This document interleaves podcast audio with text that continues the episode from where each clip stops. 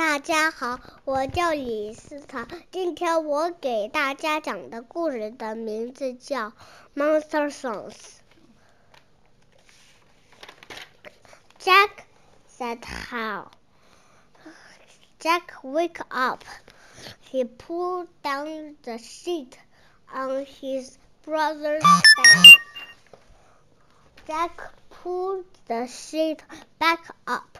Go away, said Hal. Said she said, "It is too, it too late. Go back to sleep." I can't, said Hal. There is a monster under your, my bed.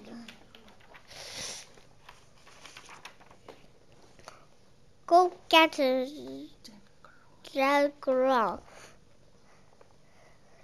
They, there is a monster in my room too.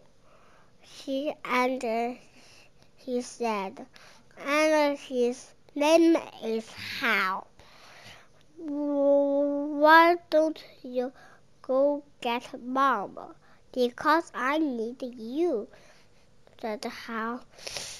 Jack groaned again, but he got up and went to Hal's room. Okay, where's the monster? said Jack.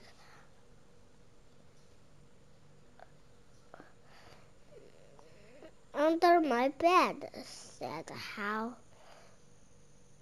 He is big and bad.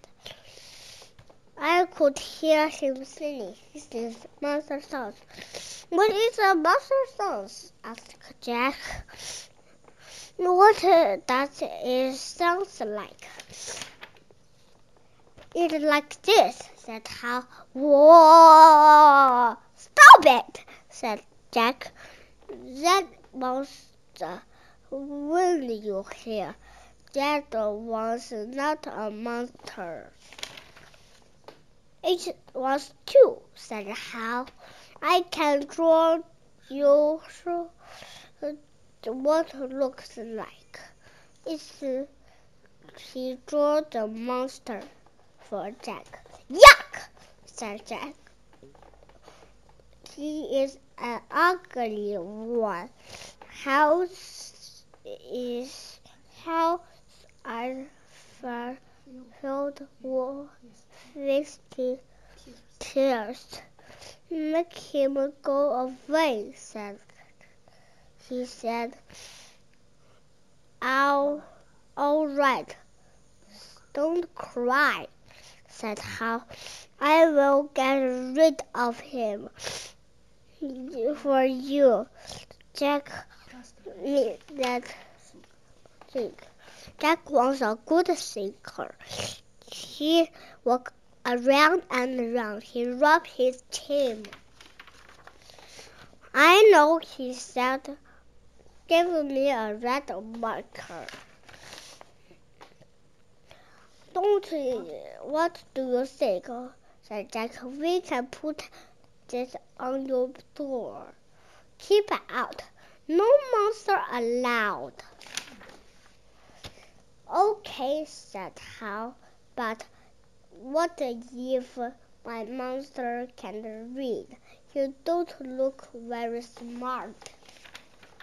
You're right, said Jack. He began to think again. He walked around and around. He rubbed his chin. He made a thinking face. I know, he said.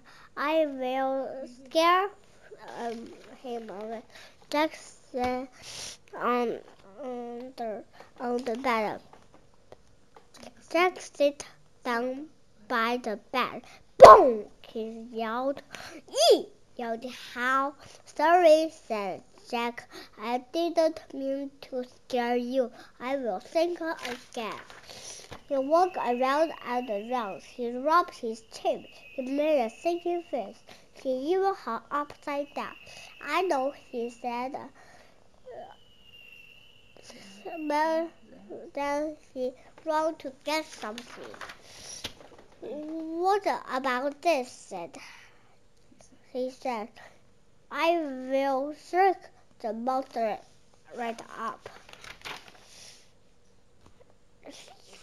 Hal shook his head. That sounds too loud, he said. It will wake up Mom and Dad. Besides, the monster is too big. You know what house said Jack. There is really no such thing as a monster. I guess you are right, said Hal. I made this one up in my head. First he was small, now he got bigger and bigger. You can't get rid of him, said Jack. I know you can. Now it was Hal turn to six. He walked around and around. He rubbed his chin. He made a thinking face.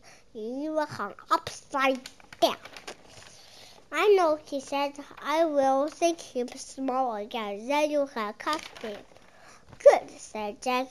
I will catch him in this book. Think hard, Hal. Make him small, smaller, smaller. I got him!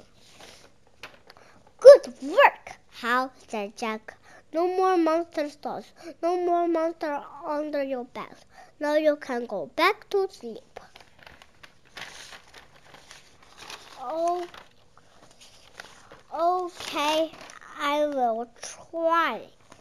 But what about the ghost on in my closet？谢谢大家。